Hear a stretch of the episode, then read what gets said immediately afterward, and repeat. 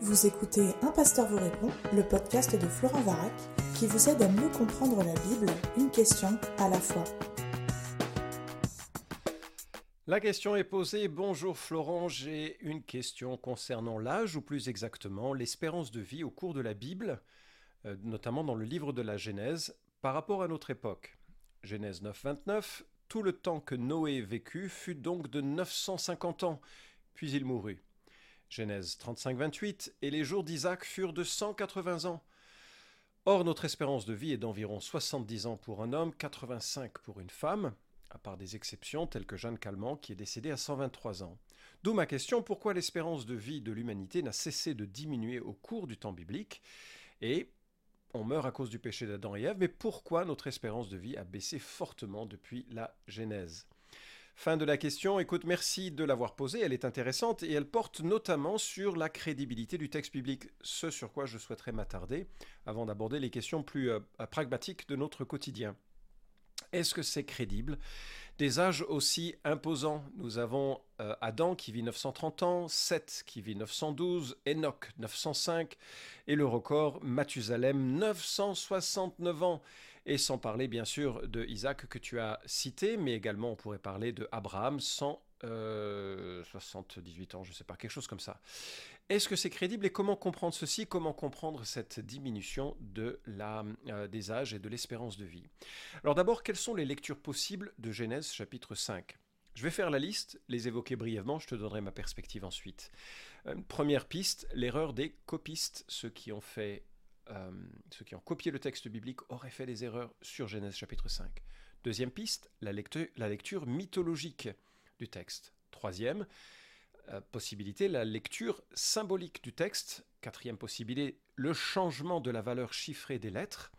Cinquièmement, la lecture avec des cycles annuels différents. Et enfin, la lecture littérale. Alors quand on aura fait le tour de la question, je te donnerai mon avis l'erreur des copistes, tout d'abord, c'est en théorie possible et ça ne gêne pas forcément l'autorité de l'écriture, parce que l'inspiration, la doctrine de l'inspiration de la Bible, qui est si importante pour que nous ayons confiance dans le texte sacré, dit que ce sont les textes originaux qui ont été préservés. Dieu a inspiré les textes totagraphé. Toute l'écriture est inspirée de Dieu, nous dit de Timothée 3,16, et de Pierre chapitre 1 nous dit que c'est poussé par le Saint-Esprit que des hommes ont parlé de la part de Dieu. Les textes que nous avons, les originaux du moins, sont absolument le reflet exact de ce que Dieu voulait communiquer, ils sont sans erreur. Est-ce qu'il y a des erreurs de copie? Oui, c'est le cas. Et si je prends exemple du Nouveau Testament, on a à peu près 6000 manuscrits grecs aujourd'hui, on les compare, c'est un travail fastidieux, et en les comparant, on réalise qu'il y a des oublis de mots, qu'il y a des oublis de phrases, et c'est justement parce que nous avons une abondance de copies que nous sommes capables de dire quel est le texte original avec tant de précision, parce que finalement, il n'y a que trois petits passages du Nouveau Testament qui, en réalité, prêtent euh, à confusion quant à euh, leur euh, présence dans les textes originaux. Donc la présence de copies nous permet par la comparaison de réaliser que nous pouvons être vraiment sereins vis-à-vis du texte. Ça, c'est le cas du Nouveau Testament. Le problème de l'Ancien Testament, c'est qu'on n'a pas autant de copies anciennes, et c'est vrai qu'il existe pour le texte massorétique et pour le texte grec de la Septante des différences dans les chiffres. Mais ces différences ne sont pas significatives pour qu'on puisse dire il y a eu erreur de copie. Euh, on ne passe pas par exemple de 930 ans à 93 ans. C'est pas ce genre d'erreur que nous trouvons et donc on a simplement d'autres chiffres un petit peu altérés, ce qui fait que vraisemblablement, soit dans un processus de traduction, il y a eu euh, euh, des, des erreurs sur les copies. Ça ne change pas vraiment le sens qui reste absolument identique. Donc l'erreur de copie est quelque chose de facile à évoquer, mais qui ne rend pas compte de la difficulté, euh, enfin, et ne résout en fait aucunement le problème. Deuxièmement, la lecture mythologique. Alors, manifestement, ce n'est pas une lecture qu'on va trouver dans le monde évangélique. Nous sommes attachés, notamment dans les textes, euh, les textes historiques, euh, dont les marqueurs grammaticaux sont évidents ici en, Genèse. C'est un texte historique. Généralement, on n'a personne dans nos milieux qui va considérer qu'un un récit même s'il est un peu spectaculaire, est mythologique. on peut le concevoir, on peut le voir dans des textes euh, qui sont du type apocalyptique, prophétique, où il y a des grandes images qui sont évoquées, l'interprétation peut, euh, peut différer. Mais c'est pas tout à fait euh, possible avec Genèse chapitre 5. D'ailleurs, pourquoi les personnes chercheraient une lecture mythologique? Ben, En fait, c'est par présupposition. Et la présupposition, et d'ailleurs elle va peser sur la manière dont on va comprendre ce texte, c'est que le contexte physiologique des hommes actuels est forcément celui des hommes d'avant le déluge. Que le contexte environnemental est forcément le même que le contexte d'avant le déluge. En d'autres termes, que toutes les valeurs sont constantes avant et après le déluge. Or, il me semble que c'est un pari qui relève justement d'une présupposition. Qui peut dire quelles étaient les circonstances de vie dans un monde avant le déluge? Alors bien évidemment, ceux qui ont une lecture mythologique vont aussi dans le sens d'une lecture d'un déluge euh, euh, non historique, mythologique aussi, et qui est plus une petite barque symbolique que euh, pendant une sorte de déluge très localisé et qui permettait de montrer que Dieu manifestait sa bienveillance. Or, la lecture qui me semble juste hein, du texte biblique, un déluge massif qui change absolument tout dans euh, le contexte écologique actuel, écologique, et notamment, par exemple, on peut, on peut supposer qu'il y a une différence entre le taux de radiation qui frappe la Terre euh, après le déluge, alors qu'il y avait une forme peut-être de protection avant. En tout cas, de dire que les deux mondes étaient euh, identiques, c'est vraiment une gageure, et c'est une présupposition. Il y a aussi une présupposition, mais alors finalement qui va pouvoir se jouer en sens inverse, qui consiste à dire oui, c'est un, récit mythique par rapport au mythe de longue longévité tel que l'on peut le trouver dans la liste des rois sumériens. Parce qu'il existe un texte que l'on a découvert en archéologie, et ce texte parle de rois, dix rois qui ont vécu avant le déluge, c'est assez intéressant parce que quand on compare avec euh, ce que le texte biblique nous rapporte, on a aussi, non pas dix rois, mais dix personnes qui ont vécu avant, avant le déluge. Et les euh, durées de vie de ces personnages sont de l'ordre de entre enfin, 50 000, 60 000 ans, 70 000 ans. Je crois que le, le plus long est de 72 000 ans et le plus court est de 6 000 ans. Et donc on a des, des catégories absolument grossières dans les textes archéologiques et on a des catégories improbables dans les textes bibliques. Mais la présupposition euh, de dire que c'est un mythe qui est rapporté par la Bible pourrait être inversée en disant non, en fait, il y a bien une réalité qui nous dépasse, des hommes qui ont vécu très longtemps dans un environnement différent avant le déluge, et le récit biblique rapporte correctement les faits, alors qu'au fil du temps, les récits que l'on trouve chez les peuples annexes ont perdu la, véracité du récit, mais en ont gardé une mémoire plus ou moins vague. C'est ainsi que l'on trouve par exemple des récits du déluge dans toutes les civilisations, qui ont parfois certains ponts avec le texte biblique, mais nous croyons, et c'est une présupposition, que dans l'écriture se révèle précisément ce qui s'est passé parce que Dieu a supervisé le processus de rédaction. J'espère que vous m'avez suivi, mais en tout cas la lecture... Euh, la lecture euh, euh, mythologique me semble euh, vraiment problématique parce qu'à ce moment-là, toute l'écriture devient instable et on ne peut pas avoir confiance dans ce qu'elle dit. Je suis quand même très attentif au fait que l'origine du péché, c'est quand même cette question, Dieu a-t-il réellement dit? Or, Dieu a dit, il a parlé dans l'écriture, et on peut l'accueillir avec confiance. On peut le comprendre différemment, on peut l'interpréter différemment. Et là, entre les frères et sœurs, on va avoir des, visions de, lecture différentes.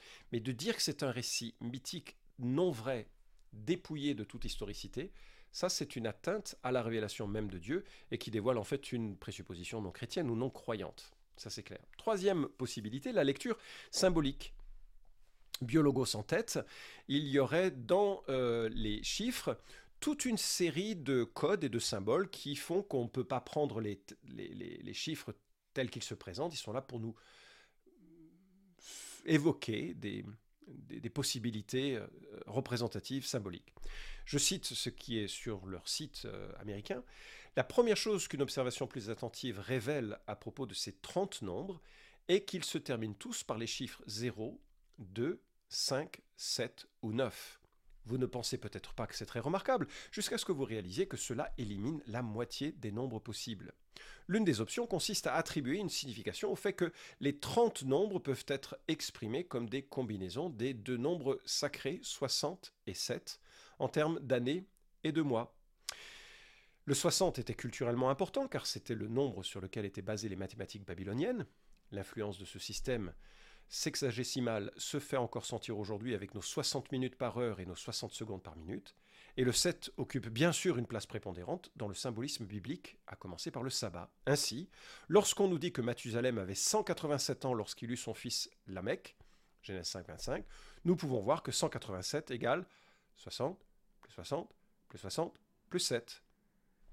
Et comme 60 mois égale 5 ans, lorsqu'il est dit que Adam avait 130 ans à la naissance de son fils Seth, cela peut être exprimé comme 60 plus 60 plus 60 plus 60 mois. Donc 60 plus 60 ans plus 60 plus 60 mois. Fin de la citation. Alors, j'imagine que si vous n'avez pas pris un papier et un crayon pour suivre ce que j'ai lu, vous n'avez pas suivi ce que j'ai dit. Mais en fait, on est là dans un, euh, un calcul aussi savant et inutile que euh, ceux qui font du chiffre 666 euh, tout l'objet de leur investigation, en disant c'est César, c'est Napoléon, c'est Kissinger. Et avec des chiffres et des lettres, on va pouvoir tout faire rentrer quelque part dans les chiffres qui nous sont proposés. Alors, moi, je serais plus à l'aise avec une lecture symbolique si nous étions dans une section prophétique ou apocalyptique, mais là, tous les indices grammaticaux de Genèse 1 à 11 sont quand même de nature historique il faudrait qu'il y ait des indices propres au texte qui le permettent, et je n'en trouve pas. Troisième, quatrième euh, lecture, le changement de la valeur chiffrée des lettres. Alors c'est un article que j'ai trouvé de Shalman, Revised Age of the Patriarchs. C'est un article que vous pouvez retrouver si vous faites une recherche Google avec le nom, et, euh, de, le nom de l'article et de l'auteur. Et propose une valeur euh, numérique qui a changé vous savez que euh, les chiffres nous sont donnés par les lettres d'alphabet. Et lui, ce qu'il propose, c'est que les trois dernières lettres de l'alphabet hébreu ne donnent pas des chiffres 200, 300 et 400, mais plutôt 110, 120 et 130. Et euh, cela lui permet d'imaginer euh, une modification substantielle des années. Il ajoute que l'année Shana est de 50 jours avant le déluge et de 6 mois après le déluge. Et ce qui lui permet d'arriver à des âges plutôt normaux, à la fois de procréation et de longévité. C'est intéressant. Le problème, c'est qu'on a, en dehors d'une source archéologique qui nous permette de dire les années sont de 50 jours avant le déluge et de 6 mois après le déluge, c'est purement spéculatif. On a l'impression qu'il veut faire fonctionner sa méthode à l'intérieur du texte euh, biblique. Autre lecture possible, les cycles annuels différents. C'est Ernest Klein, dans son dictionnaire étymologique complet de la langue hébraïque, qui estime que le Shana, l'année, était en fait une période de changement de saison. C'est un rythme qui est signifié par le terme Shana plutôt que l'année. De sa perspective, on serait avant le déluge avec une série de rythmes différents de nos années de 365 jours. Mais comme on mesure les rythmes, les cycles complets, eh bien, il y aurait 930 cycles pour Adam, mais ça devrait peut-être correspondre à 100 années de, notre, de nos années. Et c'est un peu la proposition qu'il nous fait. Là encore, c'est intéressant, mais en dehors de faits externes au texte biblique qui puissent l'attester, c'est vraiment un calcul euh, a posteriori. Et enfin, il y a la lecture littérale. Les mouvements créationnistes en tête, bien sûr, vont considérer que ce texte euh, se lit tel qu'il se présente, et même s'il peut y avoir des variations entre les traductions de la Septante et du texte massorétique, grosso modo, on est sur des durées euh, qui, vont, qui sont improbables. Et euh, même d'ailleurs après, après Abraham, puisque Abraham a vécu 175 ans, hein, je l'avais évoqué avec une incertitude dans ma tête à ce moment-là, dans l'introduction de, ce, de cet épisode. Alors, comment, essayer de comprendre tout ceci? Moi, personnellement, je suis en faveur d'une lecture historique euh, du texte biblique, notamment de la Genèse. Ça ne veut pas dire que tout est à prendre littéralement, mais on a un déroulement historique qui est proposé. Donc j'ai de la peine à reporter mon, ma conception du monde actuel en disant cette conception du monde actuel, la longévité que j'observe aujourd'hui, je dois forcément la retrouver dans le temps passé. Je crois qu'il y a une présupposition ici euh, qui dit que le monde a toujours été, depuis la création, alors depuis l'engendrement euh, direct ou depuis euh, euh, une évolution très, très difficile aujourd'hui à conceptualiser de, de, de, la poussière jusqu'à la, jusqu'à la vie que nous, que nous avons, que les conditions étaient identiques en sorte que les lois qui prévalent aujourd'hui à la vie et à la longévité se reportent à un monde d'avant le déluge. Je pense que le déluge a été un événement cataclysmique universel qui a tout modifié. Et quand je dis tout modifié, c'est l'ensemble de l'écosystème, l'ensemble de la, des, finalement des lois de l'interaction avec la nature. Euh, je ne sais pas s'il y avait une protection particulière des rayonnements cosmiques avant qui a changé après. Je ne sais pas s'il y avait une, euh, un ADN plus robuste parce que plus proche de la création du temps euh, des patriarches et donc une plus grande capacité à tenir la vie face aux dégradations engendrées par le péché sur, sur la vie et que par opposition, maintenant que nous sommes plus éloignés, nous sommes beaucoup plus fragiles, même si les progrès, notamment de l'hygiène et aussi de la médecine, permettent d'envisager des longévités euh, euh, bien supérieures à celles du Moyen Âge, par exemple. Mais, euh, mais nous serions dans une situation beaucoup plus fragile aujourd'hui par rapport à la situation de la création, plus proche de l'état initial de perfection au départ. Je ne le formule pas comme une affirmation, mais qui peut savoir précisément ce qu'il en est, qui peut savoir également les causes du vieillissement en lien avec les facteurs euh, environnementaux que je euh, que j'ai évoqués. Là encore, je crois qu'il y a quelque chose de radicalement différent qui a eu lieu avec le déluge et qui éloigne euh, notre capacité, notre sagacité à comprendre ce qui s'est passé à ce moment-là. Personnellement, je préfère rester sur l'axe, premièrement, d'une confiance assumée dans la véracité de la Bible. C'est par la foi que l'on est sauvé, mais aussi par la foi que nous vivons. Et par la foi dans ce que Dieu dit. Encore une fois, le premier mensonge qui a suscité le péché dans l'humanité, ça a été est-ce que Dieu a réellement dit? Et Dieu a pris soin de consigner par écrit sa pensée pour que nous sachions ce qui s'est passé et que nous sachions ce qu'il pense. J'ai de la peine à me dire que je suis plus intelligent que le Saint-Esprit qui a consigné par écrit ces choses et en disant non mais en fait il s'est trompé. Deuxième, parce que c'était aussi improbable du temps de la rédaction que du temps de, euh, ces événements. Il faut bien réaliser que les gens n'étaient pas, idiots quand ils ont écrit la Bible. Et si le Saint-Esprit a consigné par cela, c'était aussi euh, de cette manière, c'était aussi choquant à l'époque que cela ne l'était aujourd'hui. Deuxième remarque, je suis capable de rester dans une incapacité d'expliquer certaines choses comme d'ailleurs je suis incapable d'expliquer les miracles. Les miracles sont des intrusions de Dieu, parfois des intrusions eschatologiques, dans le sens où elles montrent le monde à venir. La guérison notamment fait partie de ces intrusions qui nous montrent euh, le monde de la résurrection, le monde de l'avenir, le monde de la perfection à venir. Et, euh, je suis tout à fait à l'aise de me dire que certaines choses sont euh, en dehors de ma portée à l'heure actuelle de mes connaissances. Peut-être qu'il y aura des informations nouvelles qui nous seront données euh, par l'étude de la science, par l'étude du, euh, du monde d'avant le déluge. Je crois qu'il y a des, études assez intéressantes qui se font. Malheureusement, ce n'est pas tout à fait dans les camps les plus, les plus validés par la, science actuelle. C'est une perspective créationniste souvent qui est, malmenée, en tout cas en Europe francophone. C'est un petit peu moins le cas dans d'autres pays du monde. mais bref. Et l'incapacité d'expliquer certaines choses ne veut pas dire que je ne l'expliquerai pas un jour. Un jour, je mourrai, j'irai auprès de Noé, je lui demanderai combien de temps il a vécu. Un jour, je pourrai comprendre l'histoire entière de la création, de la chute, de la rédemption avec toutes ces étapes, et je pourrai me représenter. Et je me demande souvent, je m'interroge si pendant l'éternité, on ne fera pas de la science, mais de la science euh, euh, justement avec l'ensemble des informations qui nous seront accessibles de façon beaucoup plus complète à ce moment-là, sur de tels événements, sur l'histoire de l'humanité, en sorte que l'on puisse mieux comprendre cette chose-là.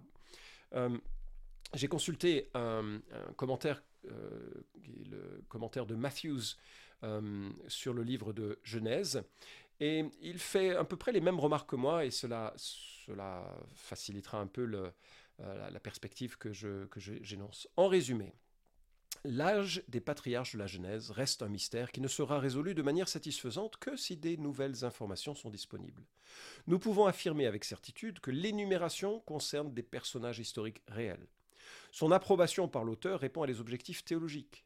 Montrer la perpétuation de l'imago Dei et de la bénédiction, indiquer comment le péché a altéré la longévité de la vie humaine, que l'homme est mortel, voué à la mort, à cause du péché commis dans le jardin. De plus, comme la Genèse ne propose pas l'âge des patriarches comme moyen de dater la création ou le déluge, nous devrions éviter d'utiliser les chiffres comme moyen d'établir une chronologie, absolue. Il est préférable de considérer Genèse 5 comme une généalogie ouverte, couvrant peut-être plusieurs millénaires, bien que nous ne puissions pas affirmer de manière concluante combien de temps s'est écoulé. Fin de la citation. Je suis conscient, on a un petit peu euh, dévié de ta, de ta question, mais j'espère que tu peux avoir confiance dans les textes qui nous sont proposés. Alors, tu poses la question pourquoi? Pourquoi la longévité a diminué? Je l'ai évoqué comme possibilité. En réalité, je n'en sais rien. Ce que je sais, c'est que la mort existe et que ce qui est important, c'est de se préparer à rencontrer notre Créateur. Jésus a dit, je suis la résurrection et la vie. Celui qui croit en moi vivra quand bien même il serait mort. Et il y a vraiment une confiance qui nous est demandée dans ce qu'il dit de lui-même, et que la vie éternelle n'est ni dans une église protestante, catholique ou je ne sais quelle autre institution.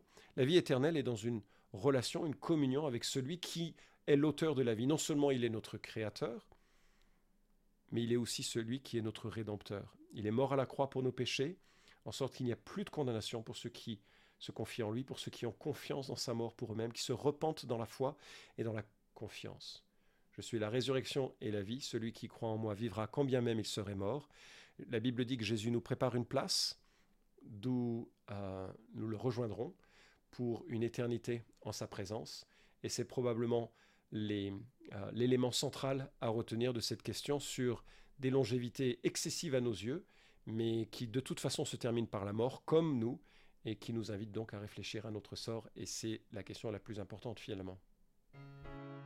Cet épisode vous a édifié Alors merci de le liker ou de le partager pour que d'autres puissent en profiter. Pensez aussi à vous abonner à la chaîne d'un pasteur vous répond pour ne manquer aucun des prochains épisodes.